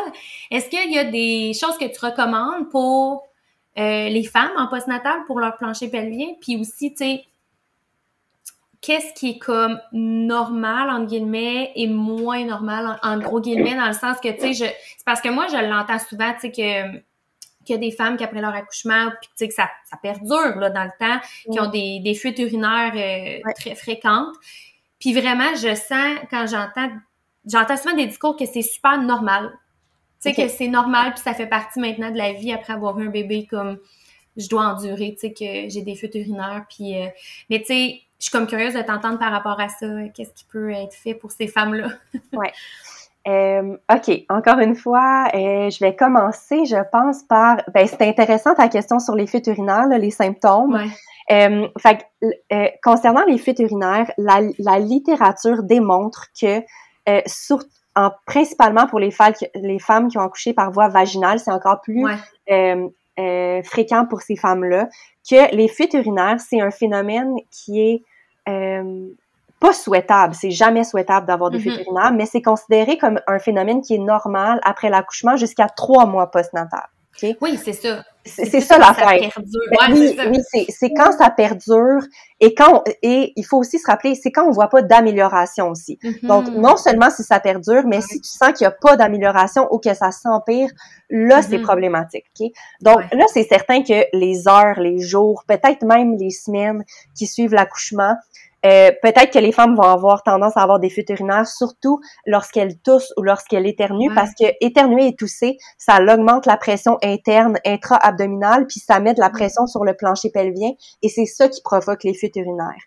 Donc, euh, si tu as pratiqué durant ta grossesse la contraction, le relâchement du plancher pelvien suite à ton accouchement, ce que tu peux faire, c'est que, tu sais, tousser et éternuer, là, on le voit venir un peu. Hein. Fait quand tu, quand tu sais que tu vas éternuer, tu peux aller faire ton exercice de contraction du plancher pelvien et une fois que tu éternues, si ton plancher pelvien est contracté, tu vas vraiment euh, prévenir la fuite urinaire. Les femmes qui ont des fuites urinaires, c'est souvent qu'ils ont un manque de force ou d'endurance au niveau du plancher pelvien ou simplement qu'ils savent pas comment faire la contraction euh, pelvienne. Donc, euh, c'est bon à savoir que ça peut être considéré comme normal jusqu'à trois mois, mais c'est ben certain que c'est important de, de consulter si ça ne progresse pas ou si ça perdure après trois mois. Donc ça, c'est pour ce qui est des fuites urinaires, mais tu sais, c'est sûr qu'il y a quand même beaucoup de problématiques là, euh, au niveau du, du, du, périnée, du plancher pelvien suite à l'accouchement. Je pense qu'il y a quelque chose que j'ai le goût d'aborder avec toi qui est quand même euh, pertinent, c'est au, niveau des douleurs aux relations sexuelles. Ah, ben euh, c'est parce que j'aime ça d'en parler parce que c'est un, un phénomène qui est super fréquent puis qui est jamais abordé. Mm. Puis j'ai beaucoup de clientes, puis moi-même, je, je, je m'inclus là-dedans. Tu sais, j'ai beaucoup de clientes qui ont des qui ont des douleurs en relations sexuelles dans les semaines puis les mois qui suivent l'accouchement, puis elles, elles, elles, trouvent ça pas normal. Mais tu sais, on, on en a parlé un peu plus tôt. Notre corps est en guérison là. Fait que c'est certain que avoir une relation sexuelle, c'est certain que dans, dans les premières fois là, c'est c'est normal d'avoir une certaine douleur. Puis encore une fois, il faut garder en tête qu'on veut que ça s'améliore, puis on veut pas que ça perdure. Euh, pour les relations sexuelles, je pense pas que j'ai de j'ai pas d'études scientifiques pour le, le, le, la durée qui est comme normale, mettons. Mm-hmm. Mais disons que si ça perdure plus que 4 à 6 mois, moi, je pense que j'irai consulter une, en physiothérapie pelvienne. Mais c'est ça, j'allais te demander tantôt pour les fuites urinaires, c'est qui qui est le, le, mieux placé pour aider avec ça? Euh, ben pour ces problématiques-là, fait que dans le fond, si on parle de douleurs en relations sexuelles, de fuites urinaires, de euh, douleurs au niveau du périnée qui sont persistantes, moi, je conseille toujours d'aller euh, consulter en physiothérapie pelvienne, mm-hmm. mais j'aime beaucoup ça travailler en partenariat avec la physiothérapeute parce que euh, un peu comme l'ostéopathe quand on parlait au début de la, séance, c'est que la physio, là, elle, qu'est-ce qu'elle fait, c'est vraiment une manipulation interne. Fait elle va à l'interne valider si la femme fait bien sa contraction pelvienne et son, son relâchement. Elle montre à la femme comment bien faire exécuter sa contraction. Elle évalue la, la force, l'endurance du plancher pelvien. Puis là, hmm. ensuite, une fois que la femme a travaillé avec la physio, puis que le, les exercices commencent à aller bien au niveau vraiment profond, ben là, la kinésiologue peut embarquer puis euh, ajouter des exercices de, de, de renforcement. Puis tu sais, en, en réadaptation postnatale, moi, je travaille beaucoup euh, le renforcement abdominal profond, le renforcement du plancher pelvien. Mais tu sais, moi, j'ai pas la capacité comme une physio d'aller vraiment à l'interne voir ce qui se passe. Donc, on a vraiment un métier complémentaire. Moi, j'adore les physio pelviennes. Euh, fait en cas de problématique comme ça, je conseille toujours d'aller de, voir en physio. Mais tu sais, dans le fond, ça serait toujours très pertinent de voir euh, une physio qui est vraiment spécialisée euh, dans le plancher pelvien, comme tu parles. Oui. Parce que, ben tu sais, c'est comme, ça va être plus spécifique à toi, ta situation, qu'est-ce que, qu'est-ce, que tu vis, les problématiques que tu as, ou peu importe, tu sais, ça va être comme plus ben spécifique à toi, mettons. C'est, sûr que, tu sais, je pense que là, ce qui arrive aussi, c'est qu'il y a euh, présentement, il y a un peu comme une, espèce de euh, une espèce de pénurie dans le sens où est-ce qu'il y a beaucoup, beaucoup, beaucoup de demandes en physio, en physiothérapie pelvienne parce que c'est de plus en plus connu.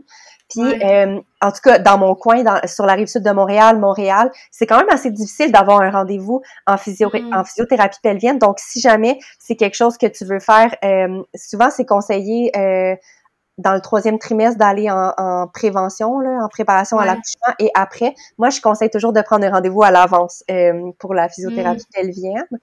Euh, c'est sûr que c'est pas nécessaire, mais je trouve que c'est toujours un plus d'aller voir parce qu'il y a toujours des petits, des petites, euh, des petits touch-ups à faire. Puis je trouve que c'est toujours bon d'aller se faire confirmer qu'on fait bien, bien la contraction. Mm. mais c'est certain qu'en cas de, de problématique, c'est conseillé d'y aller. Oui, c'est ça. OK, super. Puis sinon, euh, est-ce qu'il y a des, des choses qui sont différentes quand c'est une césarienne? Mais tantôt, tu disais d'attendre plus comme un, un, quatre semaines. Euh, sinon, est-ce qu'il y a d'autres choses qui sont comme... Est-ce qu'il y a des trucs différents, mettons? Euh, ça m'amène à ben, en fait, oui, pour répondre à ta question, mais ça m'amène à préciser que ce que je viens de dire concernant les fuites urinaires, les douleurs aux relations sexuelles, les douleurs pelviennes, ça, c'est aussi applicable sur les femmes qui ont eu une césarienne. Hein. Fait que souvent, les femmes pensent qu'après une césarienne, notre plancher pelvien est intact, mais c'est absolument faux. Il y a, je mm. sais pas si toi, tu l'expérimentes avec ta clientèle, mais les douleurs aux relations sexuelles post-césarienne, c'est très présent. Là. Mais moi, j'ai eu deux césariennes. OK. Donc, tu peux... moi, je peux parler de ce côté-là. Et oui, puis on pense pas que ça existe quoi que ce soit, là, mais absolument.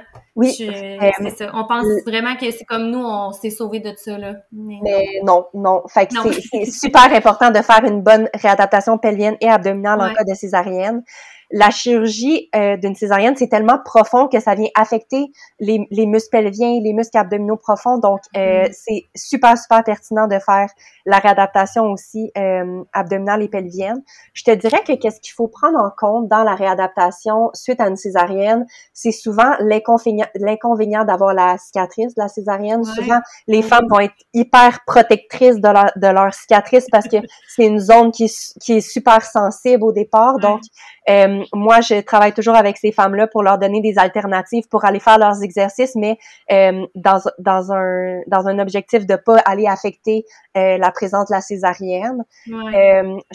dans les deux cas, autant césarienne que cicatrice au niveau du plancher pelvien, le massage de la cicatrice, ça va être super, super mm. pertinent puis important. Fait que ça, ben, je sais pas, je pense qu'on en parle de plus en plus de ça. On en parle de plus en plus. Moi, je vais être vraiment honnête, là, puis ça, c'est vraiment Valérie, la maman qui a vécu d'une césarienne. Ouais. C'est pas l'accompagnante à la naissance qui, qui, en parle de, du massage de la, cicatrice. C'était tellement la chose que je détestais le plus profondément là, à ma première euh, césarienne, là, de toucher à ma cicatrice. C'était comme me rentrer un couteau dans le cœur. Pas parce que ça faisait mal, mais c'était juste, j'ai vraiment pas le goût de, la, de toucher à une cicatrice grosse comme ça, tu sais, puis moi, je l'ai pas faite la première fois, je vais être vraiment honnête. Je l'ai pas faite, j'étais pas capable. Ça, même mon ostéopathe, elle essayait de me montrer, tu sais, puis c'était comme, fallait que je la prenne entre mes doigts, puis je, comme je viens de rouler la peau. J'en parle, puis ça me pogne au cœur, là, tu sais. C'est comme... En tout cas, moi, là, j'étais comme, c'est impossible que je fasse ça, je serai jamais capable, là, j'en file mal, là, d'y penser. Puis c'est sûr que ça l'a paru, là, ma cicatrice était vraiment, euh, tu sais, quand même... Euh, boursouflée, on la sentait beaucoup, là, elle était très, très, très... Euh, je sais pas comment dire, là, mais tu sais, comme, tu, sentais que c'était vraiment ferme, là, la peau, là, tu sais, c'était épais. Oui, ben dans le fond, c'est qu'il y avait du tissu cicatriciel qui s'était formé alentour, fait que c'était rigide. Oui, oui, oui, vraiment. Puis moi, ben dans le fond, je suis tombée enceinte très rapidement quand même, là, j'étais comme à mois et demi, là, postpartum, je suis retombée enceinte. C'est sûr, je l'ai senti. Ça, j'ai trouvé ça désagréable au début, là, la cicatrice qui se retire. Ouais. Tu sais, quand elle est encore euh, en train de s'en remettre. Puis, euh, moi, dans le fond, ma deuxième césarienne, ils m'ont proposé de l'enlever complètement et d'en refaire une nouvelle. Fait qu'ils l'ont enlevé au complet, puis ils en ont refait une. Puis, honnêtement, je me je suis très chanceuse, mais elle est parfaite. J'y ai pas touché. On la voit pratiquement plus. On la sent pas quand je touche, là je la sens plus maintenant. Ah, c'est intéressant tes deux expériences. C'est vraiment complètement différent. J'ai fait la même chose les deux fois, j'y ai pas touché. Mais tu amènes un super bon point, puis je suis vraiment contente parce que, tu sais, moi, j'en ai pas vécu de, de césarienne, puis des fois, c'est des choses que j'oublie la, la composante émotionnelle par rapport à une césarienne, c'est vraiment présent. Puis euh, la plupart des césariennes, c'est des césariennes d'urgence. Donc les femmes, c'est pas quelque chose euh, euh, auquel elles s'attendaient. Donc il y a vraiment mm-hmm. un attachement.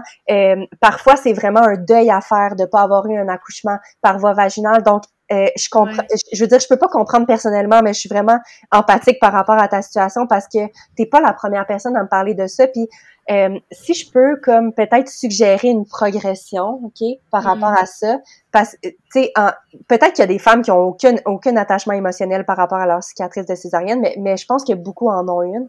Fait que je pense que si on veut essayer de justement physiquement venir améliorer euh, l'apparence puis euh, euh, la fonctionnalité un peu là, des, des muscles puis des, des, euh, des, des, tissus à, alentour de la césarienne, ça peut être pertinent d'y aller dans, dans une certaine séquence où est-ce que pour commencer, ce serait de juste comme te familiariser avec regarder ta césarienne. Tu comprends? Ouais. Fait que, tu sais, au début, là, ça, tu peux avoir vraiment un gros... Fait que moi, moi, ce que j'aime faire, c'est comme demander, mettons, à mes clientes, bah, est-ce que, est-ce que toi, tu sais, comment t'es avec ta césarienne? Est-ce que tu es capable de la... Est-ce que tu es capable de la toucher?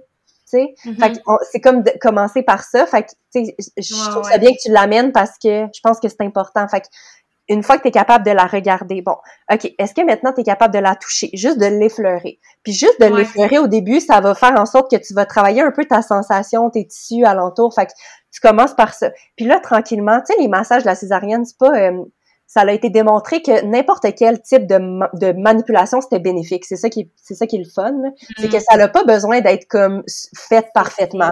N'importe quel type, de mouvement alentour de la cicatrice, ça va être bénéfique pour la cicatrisation.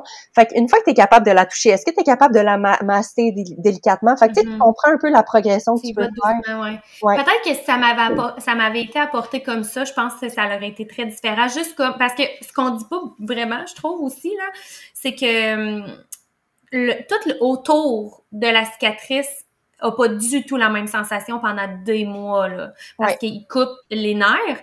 Fait que ça reste un peu toujours engourdi. Je sais pas comment le dire, là. C'est vraiment... Euh, de sensation moi, je m'attendais pas à ça. Fait que même, pas juste ma cicatrice, mais autour de la cicatrice, là. Puis tu sais, ça monte, là, jusqu'en bas du nombril, j'aurais envie de dire, là, pendant plusieurs mois. En tout cas, la première fois, mais ça a été plus flagrant, là, c'est sûr. Mm-hmm. euh, que ça reste comme je touche, puis c'est vraiment engourdi. Fait que même ça, c'est pas tant le fun, tu sais. Fait que ça va au-delà de juste la cicatrice, tu sais. Mais si on m'avait juste apporté ça de même, tu sais, comme fait juste avec une petite huile, là, tu sais, question que ça soit pas désagréable de frotter, là, j'ai envie de dire, là, tu sais, de juste y toucher, puis tu sais, y aller comme vraiment progressivement pour au moins qu'il y ait, un peu comme tu disais, tu sais, que peu importe comment c'est fait, ça fait quand même, ça apporte quand même des bénéfices. Mais tu sais, moi, c'était vraiment pas ça. C'était des exercices super précis. Puis tu sais, comme je te dis, en tout cas, celui-là qui me dérangeait le plus, c'était vraiment, tu sais, de la prendre entre mes doigts puis de rouler la peau. J'étais là. Ah! je, dis, je pense que ça me... Ah, je comprends. Non. Il n'y avait pas de chance de faire ça. Je les ai jamais faites parce que, oh non, non. Puis même, sais, il y en avait un, il fallait que je pèse quand même assez fort, il fallait que je frotte, euh, tu sais, mais c'est pas ça, là, pour vrai, que tu as le goût de faire tout de suite après. Fait que, tu sais, euh, c'est ça, j'aime comment tu l'apportes, me semble, ça me semble plus, euh, plus doux, puis tu sais, progressivement, tant mieux si tu te rends là. Mm-hmm. Mais si ça a été juste de la frotter, puis de l'étirer un petit peu, ben, ça. sera au moins ça, tu sais. Encore une fois, on revient à la progression, euh, au mot-clé progression après l'accouchement. Puis, euh, ah, je, je, je, suis curieuse de savoir ça parce que, tu sais, toi, dans le fond, tu vois tes, tes, tes clientes après l'accouchement, tu fais un suivi aussi postnatal? Ouais. Est-ce que dans la réadaptation post-césarienne, est-ce que la, les, la compression, c'est quelque chose que tu recommandes pour la guérison? Mais ben, tu vois, moi, mettons, personnellement, je l'ai pas expérimenté parce qu'on m'en a jamais parlé. OK, OK. À mes deux césariennes. Ça m'a jamais été parlé. C'est quand même nouveau. Mais je l'entends souvent, tu sais, de venir euh, comme mettre une pression, mettons, euh, quand tu tousses ou quand tu c'est des choses comme ça, tu veux. OK, mais oui, c'est deux choses différentes. Fait que dans le fond, euh, ça, c'est pertinent, là, quand tu tousses, là, dans le fond. Fait que pour les femmes qui ont eu une césarienne, pour éviter la douleur dans, à la césarienne quand tu tousses ou quand tu éternues, ben, c'est de venir vraiment appuyer, comme par exemple un coussin contre ton abdomen, mhm. faire une contre-pression. Comme ça, quand tu éternues, ben, ça diminue la, la pression, justement, qui est mise sur la cicatrice. Fait que ça, c'est un super bon truc. Mais même rire, hein. Moi, je me dit ah, que rire, c'était douloureux.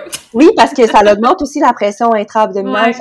Euh, ça, c'est super pertinent, la contre-pression. Mais euh, c'est parce que je viens de faire une, une, euh, formation sur la réadaptation post-césarienne, puis il y a des nouvelles, il y a des nouvelles études. Un gros bandage? Oui, exactement. Un, espèce de, il y a des bandages compressifs qui existent, mais sinon, il mm-hmm. parlait aussi juste d'un d'un legging qui monte assez haut, qui va être un peu compressif. Juste ça, ça fait en sorte que ça vient augmenter, améliorer la, la, la récupération après une césarienne. Puis ça, en fait, c'est que ça vient surtout faire en sorte que les femmes se sentent un peu plus confortables pour recommencer à bouger, tu sais, graduellement, parce que quand t'as rien, on dirait que t'oses pas faire aucun mouvement puis que t'as super peur. Fait que juste le fait d'avoir cette petite compression là, ça vient te sécuriser un peu puis ça améliore la, la réadaptation. Fait que c'est un, un ah, conseil intéressant. Mais, Ouais, je l'ai déjà comme ben en tout cas, c'est ça. Comme tu dis c'est nouveau là, c'est pas c'est pas de quoi j'aurais recommandé, puis j'essaie de penser c'est quoi qui faisait que je me sentais le mieux? Je sais pas, il aurait fallu que je l'essaye, tu sais, pour voir vraiment comment ça me fait sentir parce que j'aimais pas euh, vraiment le feeling que, quelque chose touchait, là, tu sais, surtout les premières semaines, là. Puis, tu sais, tantôt, tu parlais de quatre semaines. Euh, moi, je trouve que c'est vraiment, tu sais, comme un bon mois, là, se rétablir d'une césarienne. Vraiment, là, faut vraiment être très patiente parce que ça peut être vraiment démoralisant. ouais, tu sais, d'avoir de la misère à juste euh, te déplacer, là, tu sais. On oublie que c'est une chirurgie majeure, mais c'est parce qu'il y en a, il y en a beaucoup des césariennes, tu sais, c'est environ le quart des, des, des accouchements euh, au Québec. Mm-hmm. Mais tu sais, c'est une chirurgie qui est très, très, c'est une grosse chirurgie, ça prend une grosse réadaptation. Fait que je pense que mm. tu l'as dit, il faut être vraiment patiente. Euh, Puis c'est du cas par cas. Évidemment qu'une mm-hmm. fille qui a eu une césarienne d'urgence, c'est peut-être c'est pas nécessairement la même réadaptation qu'une fille qui a eu une césarienne planifiée. Fait que ça aussi, ça change un peu dans la longueur de la réadaptation. Puis euh, tu sais, chaque grossesse est différente. Chaque chaque femme expérimente la grossesse différemment et chaque mm-hmm. femme expérimente un accouchement, une, une réadaptation différente. Puis tu sais, il, faut garder en tête que la, la, la durée de la réadaptation va être très variable d'une femme à l'autre si la femme a poussé trois heures versus si la femme a poussé trois minutes, c'est sûr que c'est pas la même durée de réadaptation. euh, Si la femme a été active pendant sa grossesse ou alité, tu, tu comprends, il y a tellement de, de, de, variables qui font en sorte que ça peut, ça peut euh, différer d'une femme à l'autre, que c'est important de pas se comparer non seulement d'une femme à l'autre, mais aussi d'une grossesse à mm. l'autre, parce que l'âge aussi, ça a un impact sur la, la vitesse de réadaptation. Ah ben oui, c'est sûr. Puis je pense que dès que tu sens un petit questionnement ou que justement, tu t'es pas sûr, ok, si tu comme, si tu normal, si tu pas normal, euh, tu sais, il me semble que je suis pas bien avec tel aspect, ben, c'est d'aller consulter une personne qui va pouvoir t'aider avec ça, tu sais. Moi, j'ai vraiment pas de, j'ai jamais eu de difficulté à tous les moments dans ma vie que quand je sens que j'ai besoin d'aide, j'y vais. Fait, mais on dirait qu'il y a beaucoup, beaucoup, beaucoup de femmes qui, tu sais, ils sont comme, ah, ben non, là, tu sais, je veux dire, c'est correct, là, tu sais, puis ils vont pas vraiment chercher l'aide qu'ils ont besoin, mais, tu sais, puis il y a beaucoup de mamans que je suis qui disent, tu sais, je vais juste euh, voir l'ostéopathe, euh, tu sais, euh, une fois par deux mois pendant ma grossesse, juste comme à titre préventif un peu, tu sais, pas nécessairement parce qu'il y a quelque chose, puis tu sais, wow, ça me fait tellement du bien, il y a toujours finalement un petit quelque chose qui va être comme un peu replacé, puis tu sais, pourquoi on se permet pas ça dans un moment où notre corps est tellement sollicité, d'être entouré de des personnes que c'est ça, c'est ça leur expertise, puis de juste rendre ça un peu plus doux, au lieu d'arriver en troisième trimestre à la fin, puis d'avoir littéralement mal partout, tu puis d'avoir de la misère à, fonctionner, puis ça rend ça un peu plus. Puis tu en même temps, il y a tout le fait que si t'es rempli de tension, là, à la grandeur de ton corps, ou en tout cas, sans que ça soit à la grandeur de ton corps, mais si t'es rempli de tension, c'est sûr que ça peut pas ça peut pas jouer pour toi pendant ton accouchement, j'aurais envie de dire. C'est sûr comme on veut on veut qu'il y en ait le moins possible, tu sais, fait que moi je trouve que c'est vraiment un, un beau cadeau que les femmes enceintes devraient s'offrir le plus possible, mettons. tu sais, de juste comme être mieux dans leur corps pour pendant la grossesse, mais pour l'après, ben, pour l'accouchement aussi, mais tu sais, pour tout l'après, puis... Euh, parce que, est-ce qu'il y a quand même... Est-ce que toi, tu le vois s'il y a une différence dans le rétablissement postnatal, une femme qui est enceinte, euh, qui est enceinte, qui a été active durant toute sa grossesse? Oui. Ben, c'est intéressant que tu dises ça parce que souvent, je dis oui, absolument. Les femmes qui ont été actives pendant leur grossesse ont une récupération postnatale qui est plus rapide. Mm-hmm. euh, elles se sentent mieux plus rapidement, euh, elles progressent plus rapidement. Euh, c'est certain que, tu sais, j'aimerais ça dire que les femmes qui sont actives ont, ont toutes des beaux accouchements, mais tu le sais comme moi qu'un accouchement, c'est extrêmement euh, imprévisible. Fait que mm-hmm. tu peux jamais, tu sais, même, même si tu as une grossesse active, il, il, peut t'arriver n'importe quoi durant l'accouchement. Moi, je pense que le mieux que tu peux faire, c'est te préparer à toute éventualité, tu sais. Mm-hmm. Mais, euh, mais pour le postnatal, 100% les, les femmes qui ont une grossesse active vont, vont, être, euh, vont, vont récupérer plus rapidement, c'est certain. Vraiment intéressant. Ben, je m'en doutais, là, mais tu sais, c'est le fun euh, de le savoir. Fait que, tu sais, il y a tellement bien fait. Je pense que j'aimerais ça comme conclure l'épisode parce qu'on l'a dit plein de fois, mais tu sais, le but, c'est tellement pas parce que, tu sais, moi, la première, là, si on me parlait de, de, de, m'entraîner pendant temps enceinte, et eh, bah, tu sais, on me perdait complètement. Je veux dire, on me perd même quand je suis enceinte. Fait que, tu sais, on me perdait encore plus quand je suis enceinte. Mais, tu sais, juste d'amener ça de bouger, tu sais, d'y aller dans le plaisir, qu'est-ce qu'on aime, qui nous fait juste sentir bien, que c'est pas une corvée. C'est complètement différent tant qu'à moi. Puis on le sait qu'il y, a plein de bienfaits, tu sais, pour euh, la maman et le bébé. Ouais. J'enseigne le yoga prénatal, puis à la fin de chaque séance, euh, on prend une pause, puis je dis, prends un moment en ce moment pour observer ton corps. Comment tu te sens par rapport à il y a une heure quand tu as commencé? mm-hmm. on, on, prend rarement le temps de penser à ça. Fait que je pense que quand on focus sur comment on se sent, puis les bienfaits de bouger, je pense que c'est pas mal plus facile après ça de se remémorer ça, puis se, puis se dire, OK, go, je pars, puis je le fais aujourd'hui. Oui, c'est ça. Ben, regarde, je suis pas enceinte, mais ça m'aide. Euh, pour vrai, je... non, mais dans le sens, je le sais, j'ai fait tellement de changements dans ma vie dans la dernière année et demie. Oups, pardon. Euh, tu sais, de prendre plus soin de moi à plein de niveaux. Puis ça, c'est le seul qui me reste. puis je le sais, puis je suis comme, là, va falloir que tu t'y mettes, là. Mais tu sais, je veux vraiment l'amener comme on en parle, là. Tu sais, je veux vraiment l'amener dans le plaisir, dans le m'écouter, d'être comme dans mais c'est ça, c'est pas, euh, ça fait vraiment pas euh, partie de moi, mais je sais que je veux, je veux l'intégrer dans ma vie, là, tu sais. Fait que c'est pas juste quand on est enceinte, mais un peu euh, à tout moment Il faut que tu trouves ta, ta, chose à toi qui va ouais, te faire... Ça. ouais, qui va te faire C'est ça, je suis encore en train de chercher. oh, super! Hey, merci tellement, Fanny, ça a été vraiment intéressant. Moi, j'ai vraiment appris plein de choses, puis je pense que ça va être vraiment pertinent pour les femmes qui nous écoutent, qui sont enceintes ou qui qui souhaitent peut-être euh, être enceinte ou en postnatal aussi. Ça, a été super intéressant euh, de, parler de tout ça. Évidemment, j'invite vraiment les gens à aller voir euh, ce que tu fais, tes, tes, tes ben, j'allais dire tes réseaux sociaux, en tout cas ton Instagram, ton site web. tous les liens vont être dans la description du podcast, évidemment. Puis je pense que c'est vraiment un beau complément à ce qu'on fait les deux, honnêtement, là, parce que moi, dans ce que j'offre, mettons, en prénatal, puis tout ça, il y a vraiment pas le volet euh, entraînement parce que c'est pas du tout mon expertise et ça le sera jamais. Fait que tu sais, je trouve que c'est vraiment un beau complément, tu sais, de pour les femmes qui ont le goût de bouger, puis tu sais, d'en apprendre plus aussi par rapport à tout ça. Fait que un gros merci, à toi. Pour, euh, merci pour l'invitation. J'ai vraiment aimé notre euh, discussion, puis au plaisir de se reparler prochainement. Merci. merci.